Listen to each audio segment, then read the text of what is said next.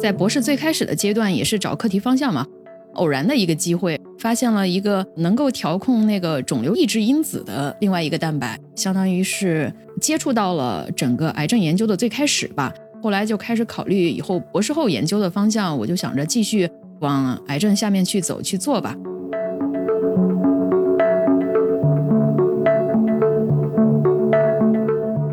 这需要我们做什么样的工作？就是对于不同部位的癌症，或者说是对于不同遗传突变造成的癌症，我们能尽可能多的通过机理研究找到各种关键的因子，也就说是找到这些靶点。找到这些靶点，能够有利于我们开发更多的那种药物的可能。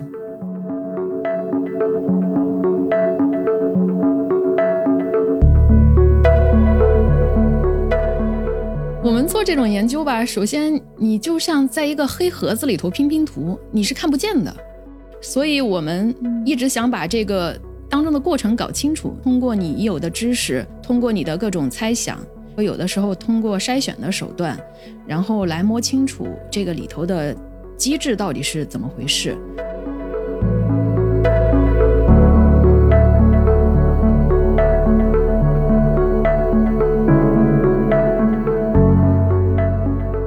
前是生物学学别人，现在呢是生物学提供了很好的研究对象、思考对象，包括是哲学上的思考对象。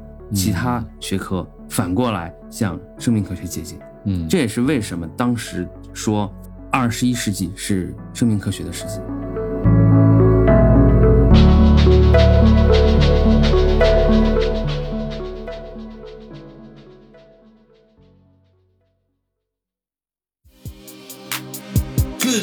Ladies and gentlemen, all the empty people，给你最真诚的理解，给你最浪漫的问候。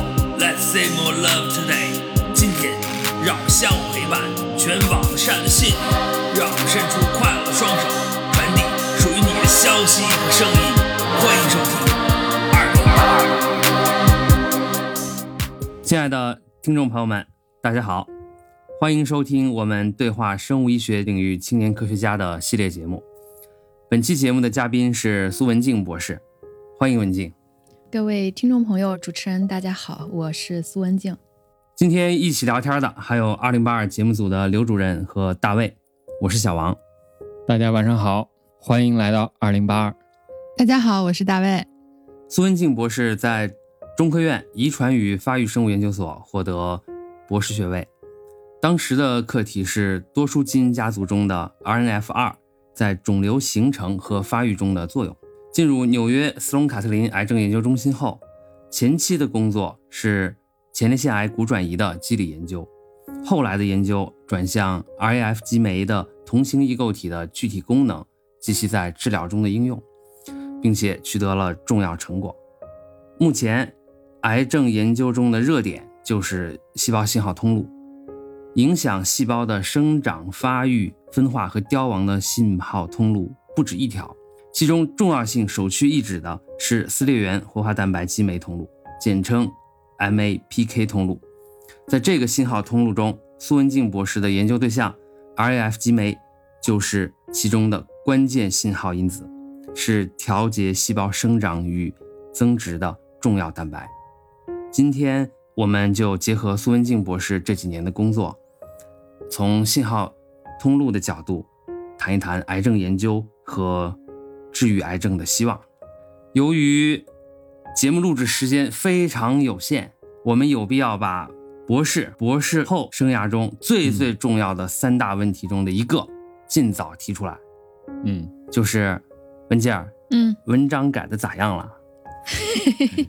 你这是哪壶不开提哪壶啊啊！这个发文章整个过程实在是周期太漫长了，真的是太漫长了，基本上到最后阶段了。整个其实我这个文章从开始投到现在还没有正式接收，已经是耗时了一年半了。再别说之前做研究的时间啊，我觉得整个基础研究吧，整个的周期就是特别特别的漫长。我是经常听说诸位的重磅文章都是这么熬出来的。做科研好多年，最后投文章、改文章，再折腾若干年。就是说，在美国顶尖科研机构的这些年，改文章的这种焦灼感觉，算不算得上是你赴美这些年工作生活的一种缩影？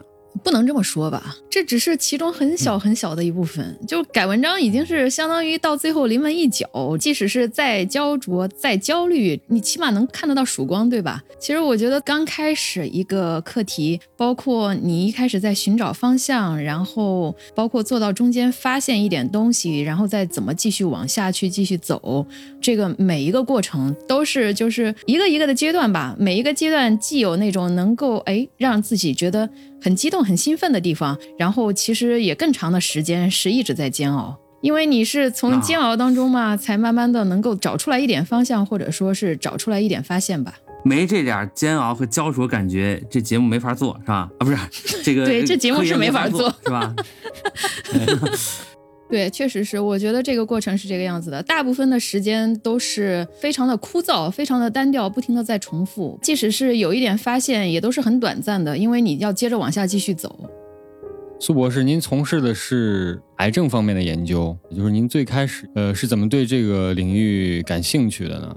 也也是一个非常偶然的机会吧。其实我读博士的实验室呢，是一个发育生物学实验室。主要做斑马鱼的早期发育啊，就是器官形成啊，就是这些过程。但是我是我们实验室唯一一个做到跟癌症相关方向的，其实也是我一开始在博士最开始的阶段也是找课题方向嘛，很偶然的一个机会，然后就是发现了一个，呃，能够调控那个肿瘤抑制因子的另外一个蛋白，就是相当于是。接触到了整个癌症研究的最开始吧，我就发现我对这个方向还挺感兴趣的，所以我后来就开始考虑以后博士后研究的向，我就想着继续往癌症下面去走去做吧。当时正好有一个机会，博士毕业前一年的时候有机会来纽约开会，当时我就联系了几个其他的我想比较感兴趣的实验室，正好也开完会之后顺便面试，这样的话最后也进了一个相当于是专门做癌症研究的机构，然后就一直这条路就走下来了。就是癌症的这个存在，在我们生活中其实相当普遍。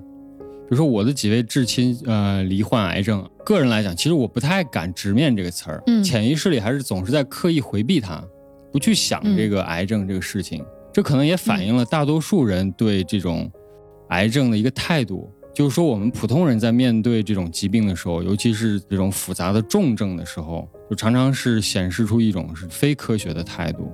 但另一方面呢，就像你们是医生啊，或者是研究这种疾病和药物的这种科学工作者，他们常常拥有一种想清除某种歧义的一种科学性的思维。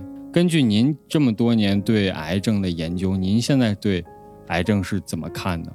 呃，先这么说吧，可能是因为我一开始就一直在这个领域里头，所以好像看这个问题的时候，一开始就是。没有那么的，首先没有那么的，就是害怕，或者说是比较对于这个词比较敏感，就是还是一个好像是更客观一点的态度。我们先聊一下什么是癌症，用简单的方式来说呢，癌症就是一个细胞的恶性增殖，就是它增殖失控了。其实，在我们人体的正常器官当中呢。它所有的细胞都是处在一个非常稳定的状态，不同种类的细胞各司其职。一般来说呢，是不需要很频繁的需要有新的细胞来生成这种过程。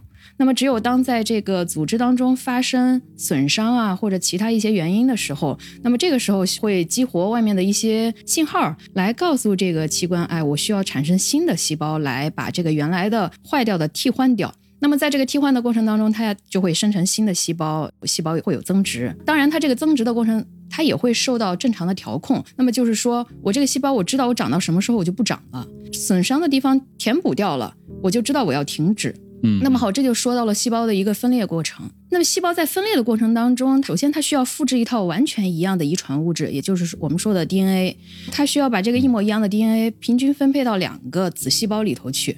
所以在细胞的分裂过程当中，它分裂的次数越多，在复制 DNA 过程当中积累的错误发生的概率就会越大。所以这也就是我们平常说的，其实癌症是一个跟年纪密切相关的一个疾病，因为你活的时间越长嘛，呃，细胞分裂的次数越多，当然积累这种错误 DNA 复制的概率就越大。这个时候，如果这种错误复制的没有被修复，或者说这个错误积累到的细胞没有被你的机体去清除掉，那么这个细胞。它的这种错误积累，让他能够逃避掉这种清除，或者说逃避掉这种正常的调控。哎，我不受这种约束了，我就无限的去增值，而且我长的这个过程当中呢，我就只顾着长，我也不需要去做我正常该做的工作。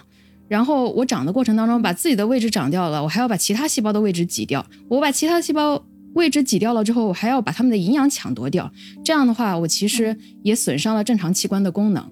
当这个肿瘤细胞在生长的过程当中呢，一边生长一边呢，它有一一小部分呢会脱离原来最开始长的那个原位的那个地方，通过你的血液循环或者说是淋巴循环，然后还跑到那个你的身体的其他部位去，然后在其他部位继续生根发芽。这也就是我们说的这个癌症的转移过程，整个就是一个非常复杂系统的一个。异变的过程。那么，在我的整个研究过程当中呢，其实因为研究方向的改变嘛，也是让我的认识发生了一些一系列的变化。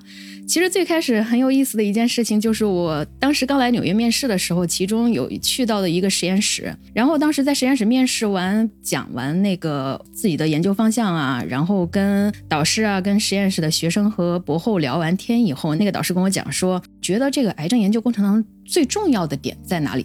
我当时想了一想，我说，啊，我觉得最重要的那就是癌症转移呀。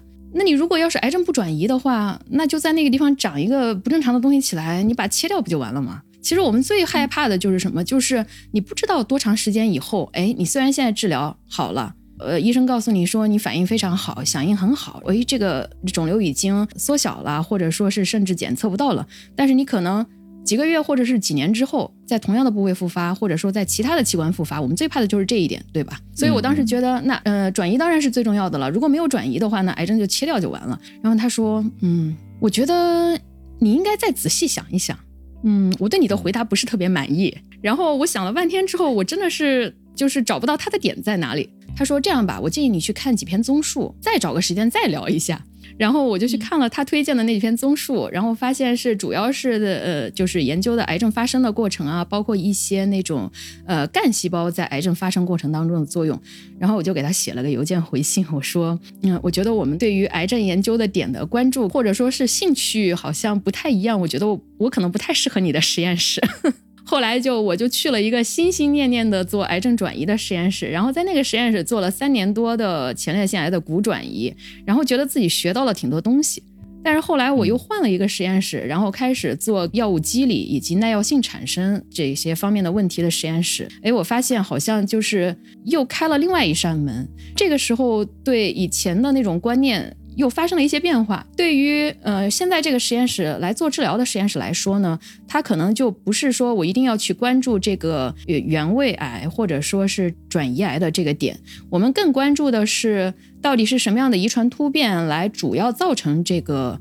癌细胞形成，或者说是这个癌细胞的它不停的生长，到底主要是依赖于一个什么样的因素？我们找到了它依赖的这个因素，那么我们通过靶向这个最重要的点，那么我们就可以去控制它的不停的生长啊，或者说是增值。在这样一个过程当中，那举个例子，比如说 EGFR 基因突变型的非小细胞肺癌，因为现在早就已经出了一系列 EGFR 的各种抑制剂，那么相当于你用这个药呢，可以来抑制这种类型的肺癌的生长。当然，这个肺癌它也会发生各种各样转移。那么，如果这个转移的癌它还是同样的遗传背景，就是它还是这个 EGFR 突变的遗传背景，那么它转移到哪里去其实不重要。当我们用这个药来治它的时候，你不管你是在肺里头还是在肝里头，你应该理论上来说都是会对这个药是响应的。所以这样的话，你就不用把它再分成啊，我是原位癌还是我是转移癌。当你遇到一些特殊情况，比如说特殊细胞的转移的时候，比如说脑转移。呃，那因为血脑屏障的存在，它阻挡了很多东西能进入这个脑部里头，那么很多的药进不去。这样的话，在这种情况下的话，那就是另外一种，呃，怎么说呢？另外一种治疗策略，我估计，呃，就是比较难治疗吧。在这种情况下，所以说你换一个方向看的话，你可能重要点或者说你的分类就不太一样了。再一个就是转移癌也分能治和不能治，嗯。就是你如果说是同样的遗传背景的话，那理论上你还是能治的。再一个就是我们怎么介入这种。转移治疗，比如说刚才说到的脑转移，怎么去能够帮助这些药物能突破这个血脑屏障，能让它真正作用到就是已经转移到脑部的这种癌细胞里头。呃，另外一个例子就是，比如说骨转移，那骨转移它这个情况也比较特殊，因为骨头它跟其他的那种器官组织也不太一样。那么骨转移呢，它这种癌症会破坏正常的骨组织，这样会造成就是骨转移的病人一般都特别特别疼。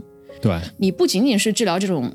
抑制这种癌细胞的增殖，同时呢，你应该有一系列的相应的，你减轻它的痛苦呀。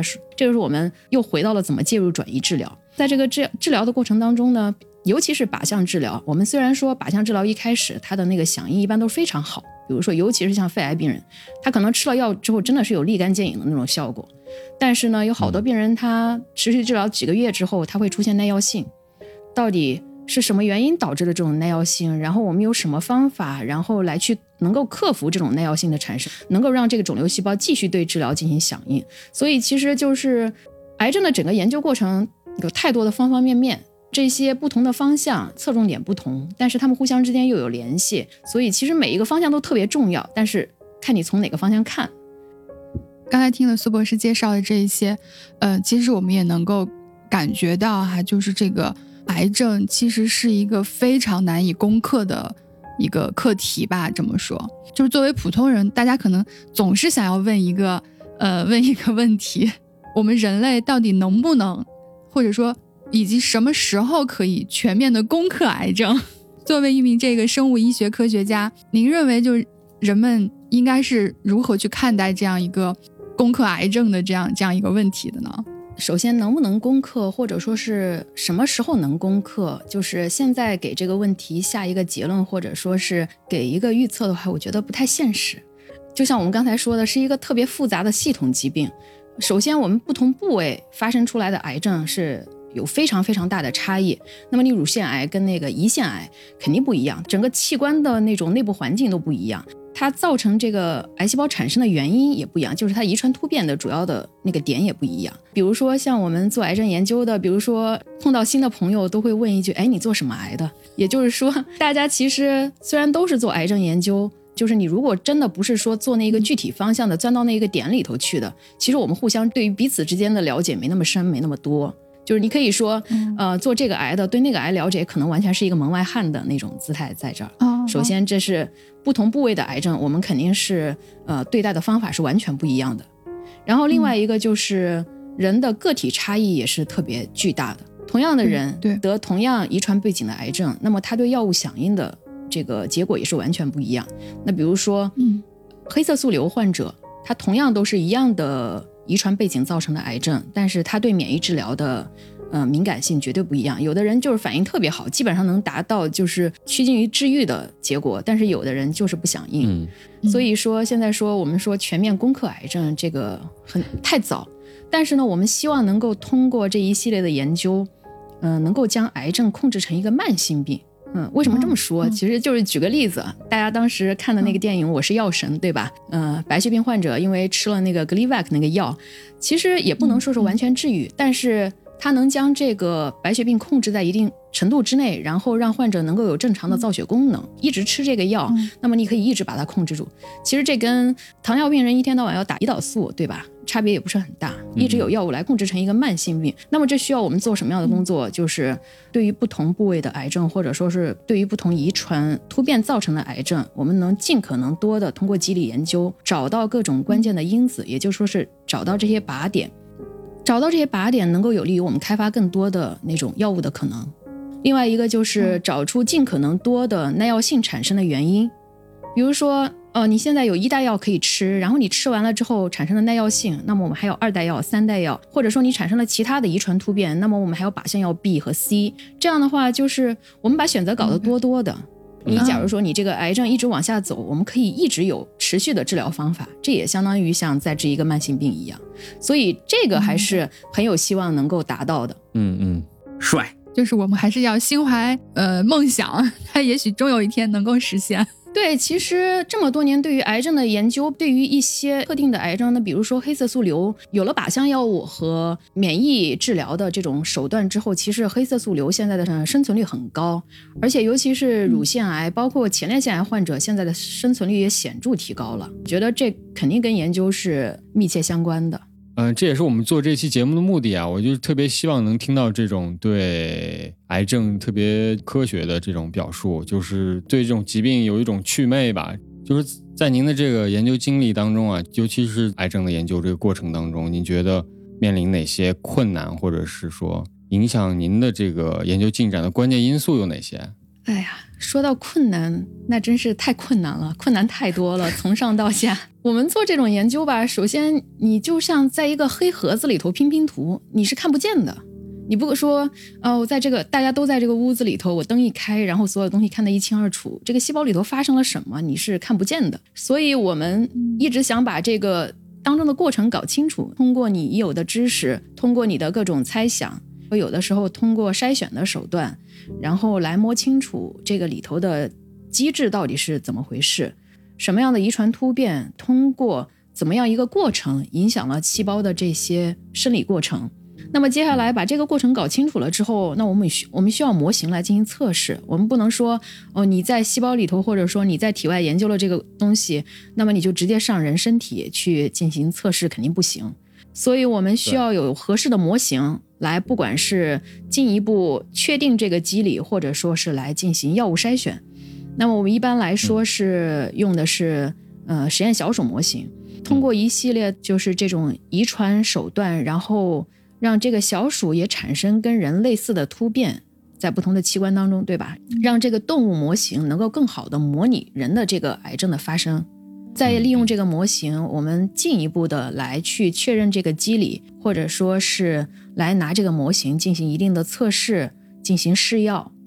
首先，这个动物模型也是很困难，怎样让它能够更好的来模拟人的这个情况？嗯，我们首先获得病人样品了之后，来进行测序啊，看到底是什么样的遗传突变。然后，另外我们也希望能够把这个病人样品能够在老鼠身上给长起来。这样的话，你相当于直接利用老鼠作为一个载体来测试这个病人的肿瘤到底对什么样的药物会敏感、会有反应。接下来就是需要药物治疗嘛。那一个情况是有现成的药物可以用，那我们可以试对哪一种响应更好。另外一个就是，那我这个最重要的这个靶点我没有现成的药物可以用，那我们就需要开发药物。那么这个靶点适不适合药物开发，或者说靶向？或者说，我们还需要找其他跟它相关的更适合药物开发的点。还有就是靶点成药的难度，这是一个非常非常漫长的过程。那么要知道，那个 Gleevec 这个药从最开始发现是肺尘染色体造成的这个病因，到最后药物出来，也是经过了将近四十年的时间。所以有的时候这个靶点成药难度也很大。那么你筛到了好的化合物，你在体外是有用的，不代表你在体内有用。不代表你在小鼠身上能够呃杀死肿瘤，你有的时候在小鼠身上有用，但是不代表你到人身上是继续有用。所以这整个过程从上到下每一步都很难，这就是为什么我们做癌症做了这么久，到现在成药的就是非常有限。通过这种在盒子里头拼拼图的这个过程呢，我们希望能够把拼图越拼越大，这样我们能看得到的整个画面更大了之后，我们了解的东西更多，那么我们就有更多的机会来找更合适药物开发的靶点，能够有更多的机会吧，对这些癌细胞进行介入。我听刚才就是呃小王说，那个苏博士，您的研究对象是这个信号转导和信号通路相关的。这一系列，呃，那么所谓这个信号通路，从科学家的角度，您是怎么理解这个研究领域的呢？哎，我不知道，新国还知道信号转导呀？嗯，我这他知道一点儿，尤其是以前比较热的是各种介导的因子啊什么的，那会儿我是听别人说的。呃，对这个，呃，细胞信号转导的过程，其实就是相当于一个细胞内的传令兵的这么一个作用。我们的细胞接到外面的指令，它不是说，哦，我一接到这个指令，我马上就去就开始干这件事情了。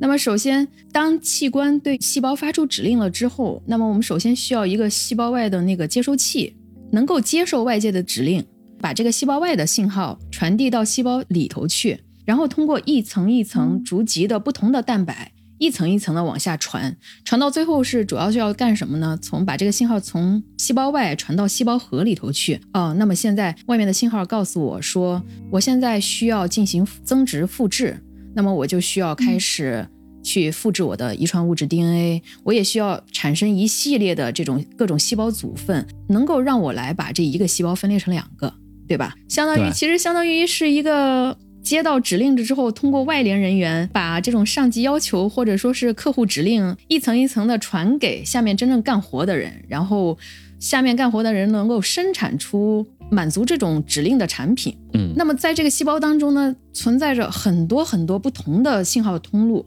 然后他们是对接不同的产品生产活动。这些不同的信号通路之间，它们又相互交叉，或者说是相互影响，就是相当于一个复杂的，呃，大的企业单位。然后它不是一个扁平或者说是一个垂直的过程，它是从上到下有很多很多不同的通路，然后这些通路之间又要保持着畅通的联系交流。因为这些信号通路对于细胞的正常的生长，或者说是增殖、分化这些过程太重要了。那么癌细胞经常是在这些通路上面呢发生问题，比如说，嗯，我在某一个具体的点我发生了一个突变，那么这个突变我不需要上面给我指令，我直接我直接自己就是一个活化的过程，不需要上面给我指令，我不停的向下面传递信号，就你们给我不停的增值，不停的增值，嗯，对我就相当于我不受调控了。当我们遇到这种点的时候，我们一般会想着怎么去靶向这一个这一个关键的点，对，如果这个点能够被靶向，那么当然好。但是我们同时也可以考虑这个点下游的一系列点，虽然你不受上游的调控了，那么你还是需要把这个信号不同的一级一级的往下传，对吧？这个时候我们来把你下面的路切断，你也不能继续下去。所以这是对于细胞信号转导研究和它在癌症里头的这样一个关系吧，就是对于我们做癌症的人是这么来看的。癌细胞呢，它搞乱了这整个细胞传递的过程，也搞乱了它自己的纠错能力，然后就不受调控了。嗯，我我在理解，就是有点像，比如说，如果是一个大的企业的话，就是董事长给秘书发布了一个指令，说你去让这个部门干什么，那个部门干什么，然后可能在这个秘书去传达指令的时候是，或者是传错了，或者是下面有一个部门接收的时候接收错了，然后于是就出现了后面一些一些错误的东西。然后还有一个情况就是，我下面的部门负责人，我根本就没有接到指令。但是我就不停的给我下面对工作的人来去传递错误的信号，呃，疯狂的生产，然后就是产生了一种像是癌细胞的这种增殖，像这种复制，一种异常的表达吧，是不是？是，这还是很抽象的。这样，啊信号通路是这样的，嗯，我们一般这么理解，就是把这个信号就把它当成信息嘛，对，信息有一个链条，就是信息的产生、传递、接收、存储。分析和再发出，这是一个完整的信息的传递链，在每一个环节上，对于比如说癌细胞或者说是这个癌变，那么在这些个环节上有许多许多的因素会发生作用，或者说有许多地方可能会出错，但凡出错，它就会导致癌变。兴国，你解释的很专业啊！您可能相不相信？这是我听。工科学生解释他们的什么什么信号转导那一套，实际上在生物学也是大概其实这个样子。不对，是这样的。这这个癌癌细胞是不是就是在这个在公司里面，好比说是一个只顾一个部门个人利益的这么一个小团体，而不顾这个公司的整体利益？的这么一个团队吧。一开始在 说癌症这个过程当中，我就特别想举这个例子。对于正常器官来说的话，就像一个组织架构已经很稳定的公司，它不需要不停的来招新人来进行填充，对吧？大家各司其职，做各自的工作。那么当有人员流动，有人走，那么这个时候我才需要招一定的新人。那么这个时候，在这个公司里头，突然来了一群不务正业的。然后把自己的七大姑八大姨全部都拉到这个公司来，然后占着工位不干活，还不停的影响别人正常干活，对吧？其实就是类似于一个这样的过程。嗯嗯嗯，这完了，这个这是一项社会学研究，这是企业管理，是不是？我们这是一档企业管理方面的播客节目。言归正传啊，文件呢最近做的就是 IF 集美的研究，这项成果呃即将发表在 Science 上。我是很想知道，就是你的这篇文章，就是你的这项研究能发在 Science 上，那它肯定有着巨大的价值。那么这项研究对于癌症治疗到底有什么样的价值，以及你的这些工作对后续的一系列工作，比如靶向药的筛选，是提供了新的靶点呢，还是说有其他方面的帮助啊？只能说我这个工作只是这一个方向上的一个非常非常小的一个点，它并不是说它提供一个新的靶点，或者说是一个什么新的治疗方式，呃，只是说我发现的这个 RAF 激酶，它的异常的高表达会对这个 EGFR 突变型的非小细胞肺癌这种治疗会产生一定的耐药性。这样的话，当我们看到这一个呃癌细胞里头有这样一种 RAF 激酶的这种高表达，或者说是它的基因的拷贝数的增加，这样我们可以首先先怀疑，哎，它会不会这个癌细胞对于这个 EGFR 抑制剂没那么敏感？对，我们就知道这个癌细胞对于这种治疗的反应会是嗯什么样。呃，我们也提供了一系列的思路，比如说是联合治疗的方法，然后让这个细胞增加其他的药物一起来。进行治疗，这样的话可能提高这种癌细胞对治疗的敏感性。对于这种，比如说 EGFR 或者说其他的这种遗传背景所造成的这种癌症，在治疗的过程当中呢，会产生耐药性，以及怎么来应对这种耐药性的一个过程，是其实是一个非常非常小的点，但是整个对癌症研究的过程都是一个一个这么样的点去积累成的。这样的话，我们相当于是给这个数据库里头不停的往里头添加信息。比如说一个病人来，我们来进行遗传测序，嗯，知道了啊，他有这一系列的突变，或者说一系列的不正常。那么我们一看，根据这个数据库里头已有的信息一比对，我可能就知道他对哪一种治疗应该是敏感的，或者说是应该响应的，或者说是可能会响应不好，或者说是可能会有一定的耐药性。这也就是我们现在所说的癌症的个性化治疗的一种方式吧，把每个人作为一个特殊的个体。然后来进行针对性的治疗。嗯，也就是说，科学家也好，医院也好，药厂也好，需要更多的机会，掌握更多的武器，是吧？面对不同的病症，或者说是就有更多的选择嘛？对，我们首先要那个收集足够多的信息，然后搞出足够多的药物，药物相当于是武器嘛，这样我们才能更好的去治疗这些。是这个说到。靶点的提供啊，靶点筛选，呃，还有新的药物不断的制造出来。这时候我就不得不提一个经常提的问题，就是对于从事基础研究和理论研究的科学家们，呃，我个人的印象一直是他们当中的大多数人对自己科研成果的后续应用，特别是对于转化为实际产品不那么在意。可是最近啊，跟大家聊天发现。进行知识生产的科学家们，对上游知识到下游产品的转化各有各的理解，远不是我想象的那么简单片面。那么，呃，文静对于自己的科研成果的转化有什么样的期望呢？这个问题好大呀。对，首先，如果从出发点来看的话，我觉得做跟疾病相关研究的人，没有人会说我对治疗这个疾病不关心的。做疾病治疗当然是想去治这个病，对吧？但是呢，这个从上游到下游，就像从我刚才说的，像刘主任问的，就是有哪些困难，或者说，嗯，有哪些关键因素，就是从基础研究开始，一步一步往下走，每一步都很难，每一步都很漫长，就是每一步都有不同的专业背景的人来做这个事情。做基础研究的人，从一开始做到最后成果转化，就像比如说要依赖一个实验室或者什么的，这首先就是不现实的。你不可能说我一个实验室能承担从上游到下游把这个东西最后做出来。有好的合作机会，能够把这个呃研究进一步一步一步往下推，那当然是好的。我觉得其实做基础研究的人来说，更多的是一个平常心吧。我们提供了更多的拼图，把这个图拼得更完整，把这个信息。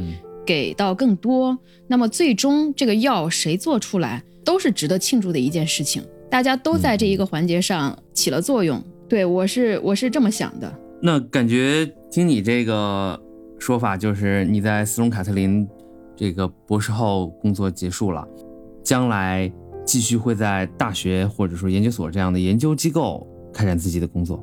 对我现在是这么想的。我还是比较希望能把自己的一点想法接着做下去吧。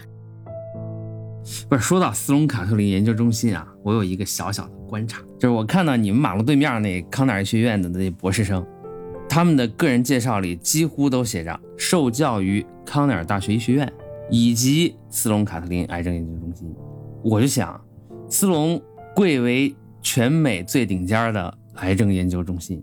导师们是不是觉得你们这些斯隆原装的博士博后水平不行啊？只能就舔着脸到对门的康奈尔挖学生去？确实，我们规模太小了，你知道吗？斯隆凯特林每年就是他自己的博士生招生只有十个。啊，就是对，最开始他还没有博士生招生资格的时候，生源主要是靠康奈尔医学院。原来如此啊！我说这种联合培养的学生，最后拿的还是康奈尔的毕业证。对，是啊，你们斯隆这是这白给对门做嫁衣啊！那你你应该下期节目，你应该去找几个这样的这样背景经历的人来继续跟你聊一聊，聊一聊他们为什么 当时不选康奈尔自己的实验室，要跑到斯隆来。呃，以前啊。我我看过文件画的一幅草图啊，我记着是给呃杂志封面画那么一幅草图，就是说我看了之后很震惊啊，你当时是以什么样的心态绘制了那么一个场景？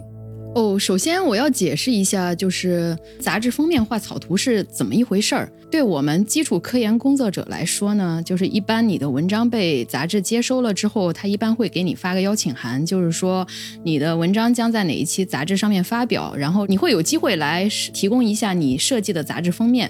那一期的好多篇文章，大家都会来提交，这样他们愿意设计的一个封面，最后杂志来评选，就是哪个更好，就那一期的封面就是选谁的了。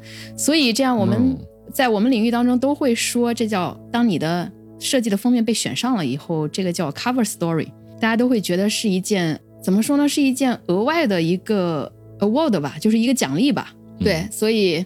我当时是文章接收了之后，我在实验室加班加到晚上十一点，然后突然一下，哎呦，觉得干点什么，画点东西。突然当时就想着，哎，那我，嗯，想到一个点，我来画一下吧。我就直接铅笔画了一下，拍了个照。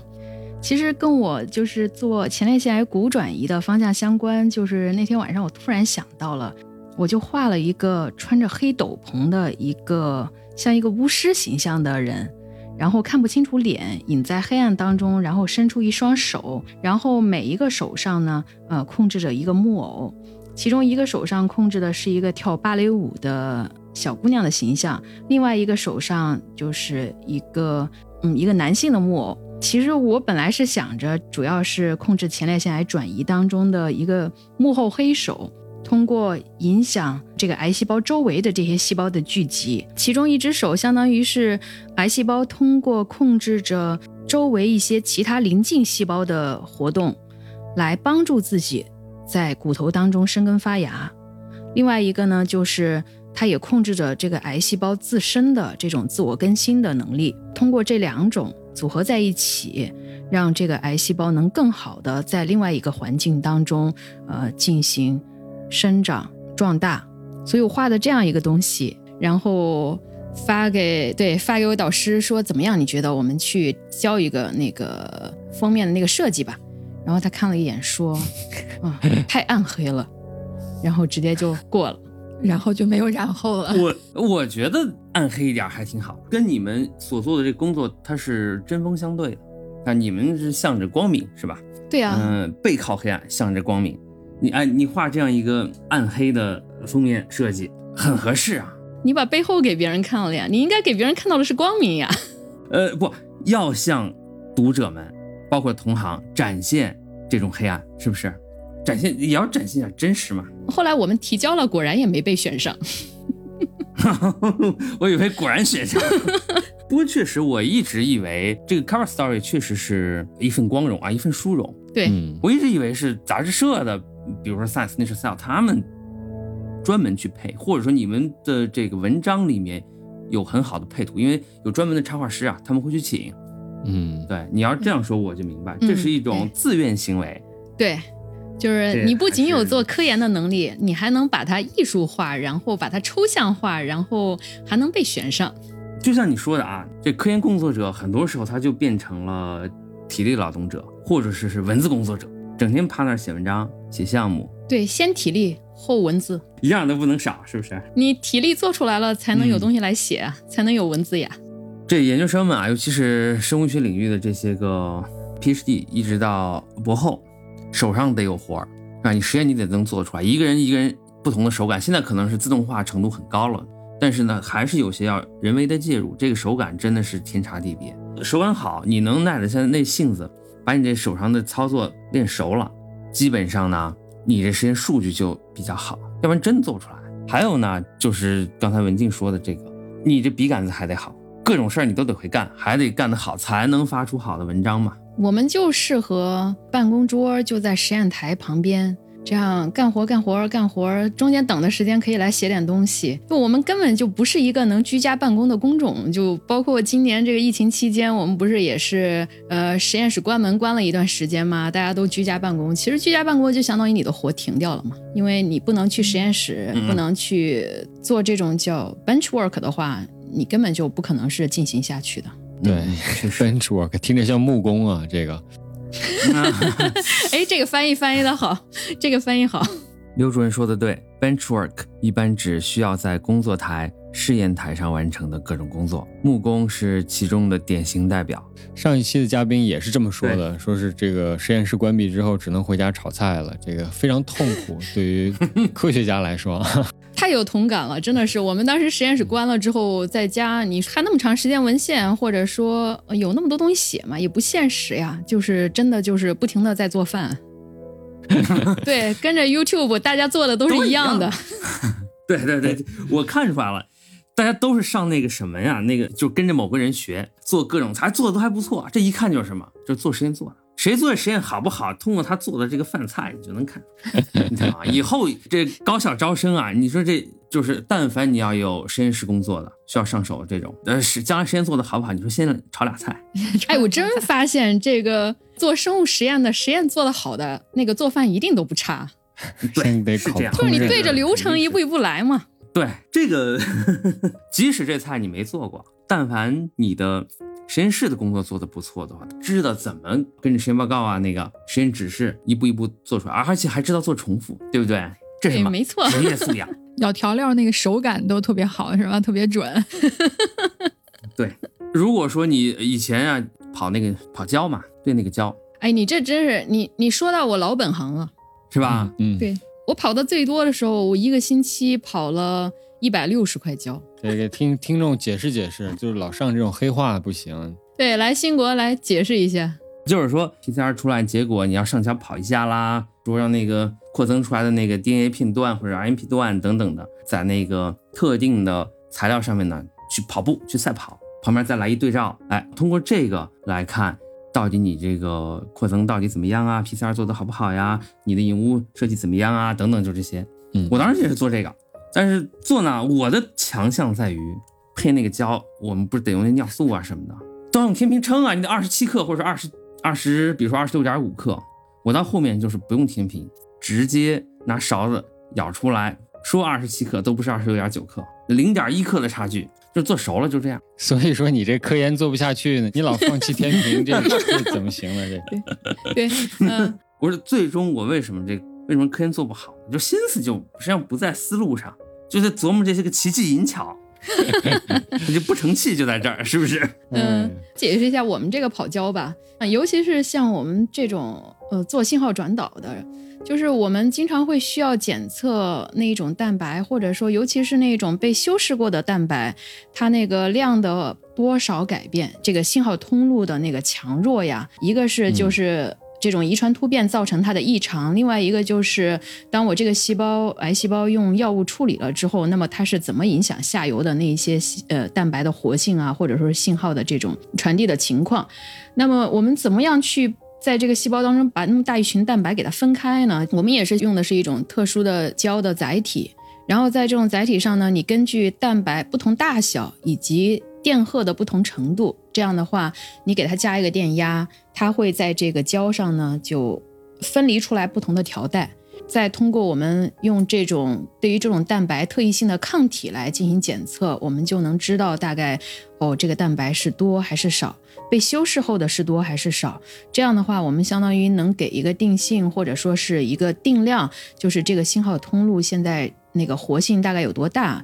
然后被药物处理了之后，那么它的活性还有多大？随着时间的推移，它对这个药物处理的反应是什么样的？所以我们经常会需要做这种检测，所以我们叫跑焦。然后像对于我们这种做做药物的实验室来说，尤其是这种工作工作量巨大，真的是就是感觉一天到晚都在跑焦。重复劳动，对，是不是？但是我们不需要自己做胶，兴国，你羡慕吧？啊，是我上一次跑焦是十二年前，你已经离这个领域很远了。对对对，我这偶尔进一次这样的实验室，真的是那些仪器设备都不认识。刚才听苏博士说，这个信号转导还要加电压、电荷什么的，就是这种信号通路传导，这听上去跟这个无线电或者跟呃以前咱们说半导体、导体这种工程上面的这种思路很像。这这两者之间有没有互相联系？呃，是这样，生物体内呢也有电信号，有些处理呢是所谓的通电的方式，但是文静刚才说的那个呢，是说另外一个层面的操作。嗯，呃，对，说的没错，就说是你们这两种思路啊，就跟以前这个研究导体、半导体、无线电这种电路啊，在一开始是互相借鉴吗？还是说是怎么样发现了这个蛋白之间的这种传导信号通路，很早就有这种发现，是吗？对我先说两句，你先说吧，你先说吧。为什么我刚才说我听到所谓的关于这个信号的流转那一整个链条，嗯，这个描述是从工科朋友那儿听来的，嗯嗯。生物学这个早先，因为它是后后期的显学，它在相当长的发展过程当中，它主要是借鉴物理呀、化学呀，到后面呢，就是说或者机械呀那一套，就是工程学那一套。现在呢不一样了，现在是反过来，其他领域的借鉴生命科学领域的发现。呃，现在像文静他们做的，肯定都是都是分子啊、细胞层面的嘛，就在这样的微观层面上呢，发现生物体是一个极其复杂的有机体。一个复杂的自然现象，它就为其他领域的的许多思想，包括复杂复杂性的思想啊，提供了这样很好的一个观察对象。所以以前是生物学学别人，现在呢是生物学提供了很好的研究对象、思考对象，包括是哲学上的思考对象。其他学科反过来向生命科学借鉴。嗯，这也是为什么当时说二十一世纪是生命科学的世纪，重要的一个原因就在于生物学为。当代就二十一世纪的人类的这个哲学基础提供了强大的支持，就是它的这种复杂性、系统性，是吧？对，所以你看那，甭管他知道不知道，实际上都不是实验室里出来的人，但是他们是什么？搞哲学的人，嗯，他多少要了解一点，比如说是那个呃生物能量，就是 ATP 啊等等那几个经典的通道，这个回路等等那几个模型，离子通道啊，然后包括那个接受外界信号受体呀。对，我不知道我插的这几句有没有部分回答，回答的很专业。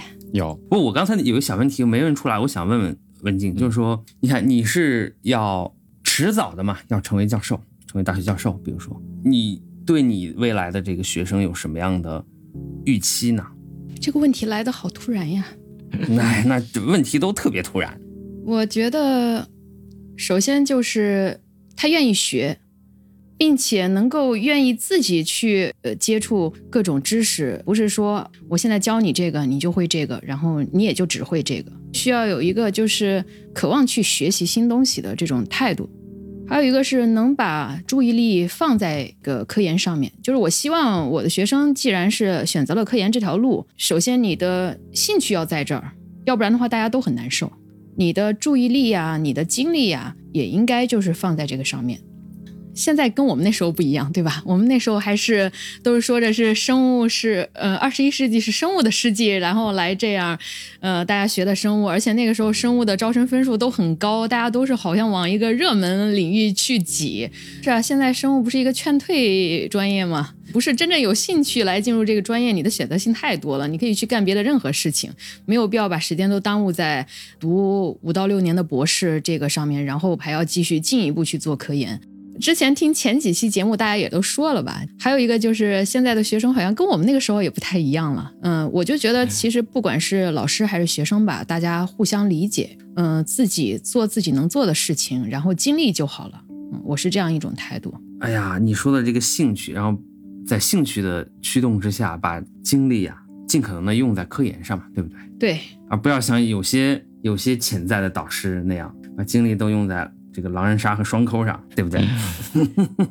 这个这个是有影射的吧？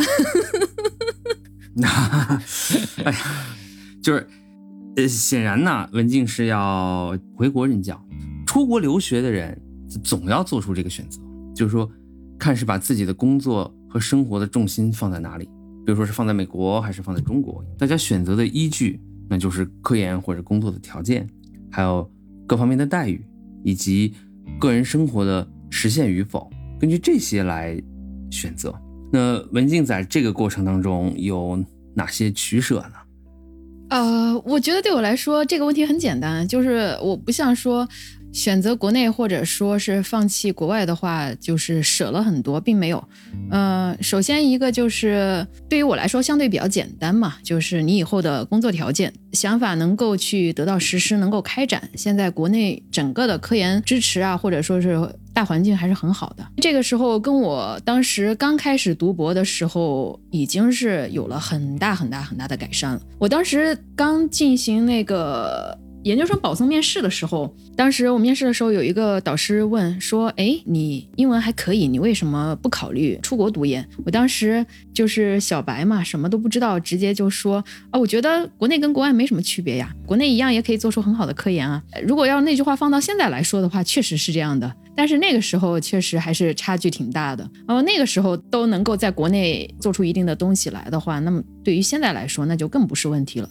所以，首先这个科研条件对我来说，回国并不是问题。你选择以后的方向，一个就是呃实现自己的想法。另外一个就是你还要考虑到生活的方方面面吧，对吧？那有的人选择国外，比如说他需要有家庭考虑啊，嗯，有小孩啊，在这边读书啊，或者是什么的，可能是各种综合因素吧。然后对我来说的话，那我父母在国内，嗯，这样选择很简单嘛，回国是一个最简单的最优解嘛。几种综合情况下来看的话，我没有觉得我有什么舍的。呃，出国来一趟，学到了你需要学的东西。然后你回去了之后，选择一个可以让你来进一步工作，然后实现自己想法的地方，就是一个很嗯自然的过程。啊，对，这个很重要。我就觉得今天的这个讨论吧，这个跟苏博士聊天，我觉得就是特别积极。我觉得它反映了就文化上的某种缺陷吧，就是一种对待死亡的一种态度。在我以前的印象里说，癌症就是约等于。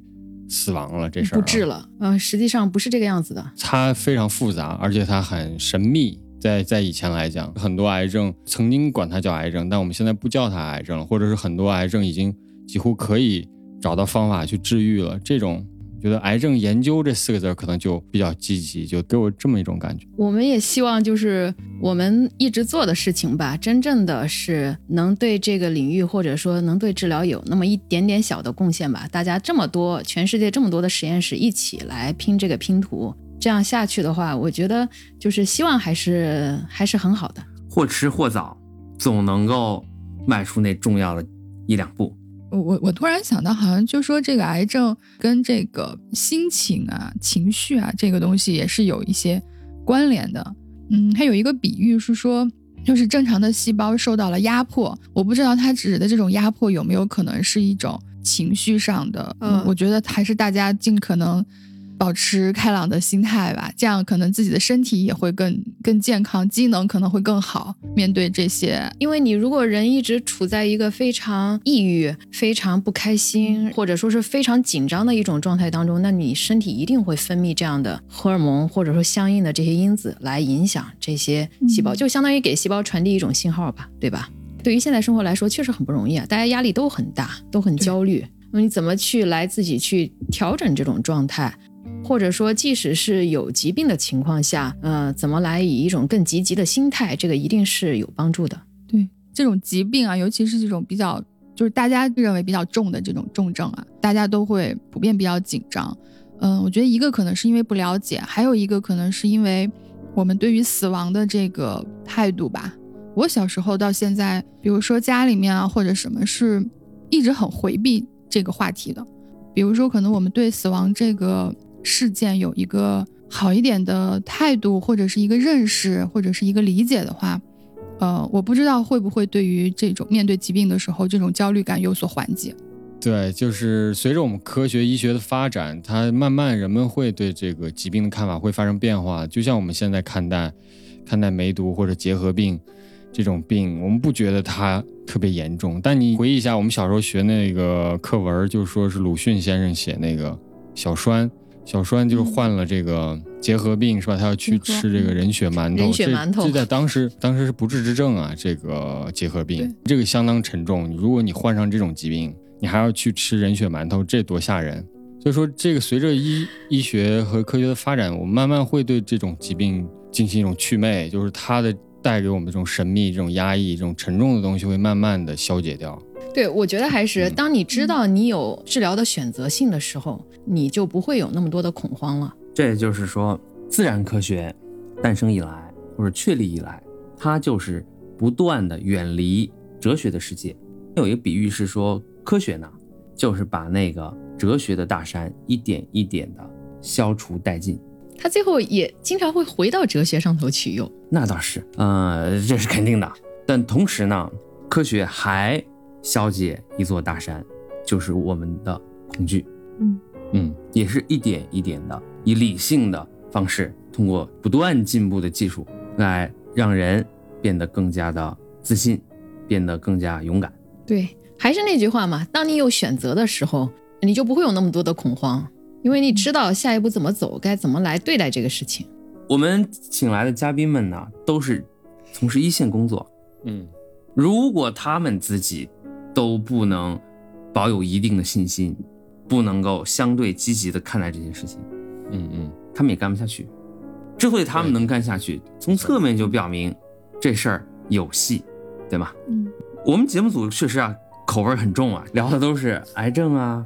新冠啊，艾滋病啊，包括阿尔兹海默啊等等这些，心理压力确实相当大。实话说，大家很难自己你一个人坐在屋子里面，你能还能调动自己的积极情绪去面对这些事情，这是很难想象的。关键是。感冒发热、头疼脑热的也不值得你来聊一下呀。就比如说，你喝个鸡汤能解决的问题，你也不用王乔博士在第一期来聊一下他是怎么在纽约最好的医院里头受折磨的呀，对吧？对对，这都是拿生命验证过的。好，咱们聊了不少人类对抗癌症的重要战场，就是细胞信号通路的研究。从技术角度呢，呃，文静给大家带来了许多信心。也听文静说了说他对于科研工作、对于个人发展方面的想法。呃，我们今天关于癌症研究的话题暂时告一段落，之后我们会向包括苏文静博士在内的专家们继续请教关于癌症研究和癌症治疗的问题。感谢听众朋友们收听二零八二的播客节目，欢迎大家给我们留言，并且关注和推荐我们。有需要。设计学术杂志封面的朋友，也请联系二零八二节目组，我们会向文静转达甲方的要求，恭候各位来电来函咨询洽谈合作事宜。祝大家生活顺利，工作愉快。再次感谢苏文静博士的光临，感谢节目组吧，反正很高兴有这一次机会，嗯，来跟大家一起聊一聊，也跟大家交流一下。好，欢迎大家在国内各个音频的平台收听、订阅我们的节目。海外的朋友可以通过泛用型客户端几个主流的客户端，比如说这个苹果 Podcast、谷歌，还有 Overcast、Spotify 等这个 App 上面收听我们的节目。谢谢大家，再见，亲爱的朋友们。